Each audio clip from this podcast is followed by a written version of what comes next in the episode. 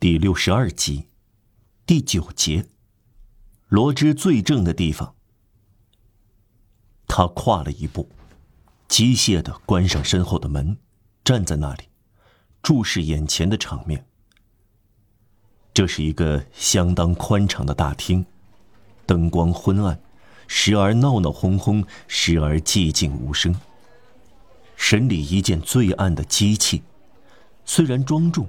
却庸俗而阴森的在人群中运转。他置身的大厅一端，身穿旧袍的法官心不在焉，啃着指甲，或者合上眼皮。在另一端是一群衣衫破烂的听众。律师姿态各种各样，士兵脸容正直而僵硬。旧护壁板污迹斑斑，天花板脏兮兮的。桌子铺着，与其说是黄的，还不如说是绿的笔记布。几扇门被手摸得发黑，护壁板上的钉子挂着小咖啡馆的油罐灯，烟多于亮光。桌上的铜烛台点着蜡烛，昏暗、丑陋、丑惨，从中散发出刻板和威严的印象。因为可以感觉到，所谓法律这件人间庄严的东西，和所谓正义这件神圣的庄严的东西。人群中没有人注意他，所有的目光都集中在一点上，集中在庭长左侧沿墙靠着一道小门的一条长木凳上，上面坐着一个人，夹在两个法警中间。这个人。就是这个人，他没有寻找，却看到了。他的目光自然而然朝向那里，仿佛事先知道这副面孔在什么地方。他相信看到了自己，变老了，无疑绝对不是面孔相像，而是姿态和外貌惟妙惟肖。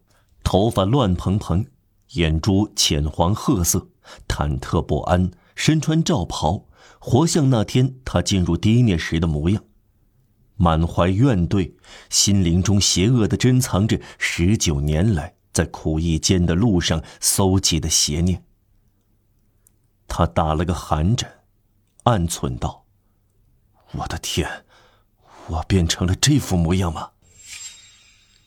这个人看来至少六十岁，他有着难以形容的粗野、愚蠢和惊慌。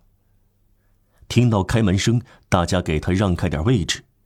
庭长回过头来，明白刚刚进来的人就是滨海蒙特勒伊的市长先生，便向他致意。代理检察长由于公务，不止一次到过滨海蒙特勒伊，见过马德兰先生，认出是他，同样致意。对此，他几乎没有注意到，他处在一种幻觉之中，他注视着。审判官、一个书记、法警，这群幸灾乐祸来看热闹的人，以前在二十七年前他已经见过不止一次。这些令人沮丧的场面，他又见到了，在他眼前蠕动着，存在着。这不再是他回忆的结果，不是他头脑的幻想，这是真正的法警和真正的审判官。真正的一群人，真正有血有肉的人。完了，他看到自己往昔的可怕场面，以现实令人生畏的形式重新出现，在他周围复活了。这一切在他面前张开大口，他感到惊恐万分，闭上了眼睛，在心灵深处喊道：“绝不！”命运的恶作剧使他所有的神经都颤动起来，几乎令他发狂。这是另一个他在那里要接受判决的这个人，人人都叫他让瓦尔。出于从未有过的幻觉，他眼皮底下像是再现了他生平最可怖的一刻。这是由他的幻念扮演的。全部都在那里，同样的机构。同样在夜里，几乎同样的审判官、士兵和听众。只不过，在庭长的头顶上有一个耶稣受难十字架，这是判决他时法庭上所缺少的东西。判决他的时候，天主缺席。他身后有一张椅子。他想到有人看到他，害怕起来，便跌坐在椅子上。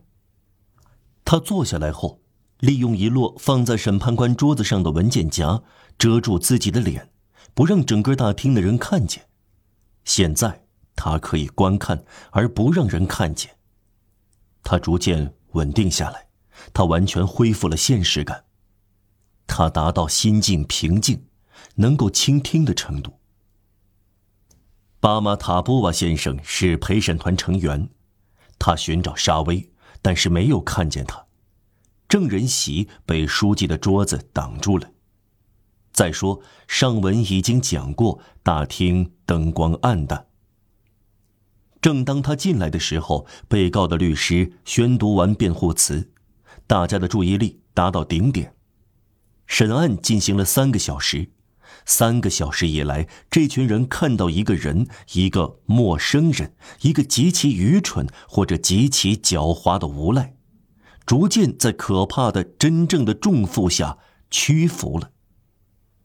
读者已经知道，这个人是一个流浪汉，在地里被人抓住时，揣着一根长满熟苹果的树枝，是在附近的皮埃隆的果园里从苹果树上折下来的。这个人是谁？进行过调查，证人刚做完证词，他们的说法一致。通过辩论，真相大白。起诉书指出，我们抓住的不仅是一个偷苹果的人，一个偷农作物的人，我们手里抓获的是一个强盗，一个潜逃的累犯，一个以前的苦役犯，一个极其危险的大坏蛋，一个名叫让瓦尔让的坏人。司法当局缉拿已久，八年前他从土伦苦役监出来，就持械在大路上抢劫了一个名叫小热尔维的萨瓦孩子，触犯刑法第三百八十三条，一一在法律上证实该犯身份，我们保留今后加以追究。他又犯下新的偷窃罪，构成累犯，先判新案，再判旧案。面对这个指控，面对证人的众口一词，被告显得非常惊讶。他摇头摆手，表示否认，或者望着天花板。他说话吞吞吐吐，回答欲言又止。不过，他整个人从头到脚都在否认。他像个白痴，面对所有这些聪明人向他的进攻，又像一个外来人面对抓住他的这伙人。但对他来说，未来威胁重重，每时每刻真实程度越来越大。所有听众怀着比他更大的不安，注视充满诬陷的判决越来越压到他身上。如果身份得到确认，如果小日二位的案件稍后以判罪了结，除了进苦役监，甚至有可能让人看到判处死刑。他是什么人？他这样麻木不仁是何种性质？是愚蠢还是狡黠？是懂得太多还是完全不明白？众说纷纭，好像陪审团也分成两种意见。这件案子既骇人听闻，又令人称奇。案情不但可悲，而且模糊不清。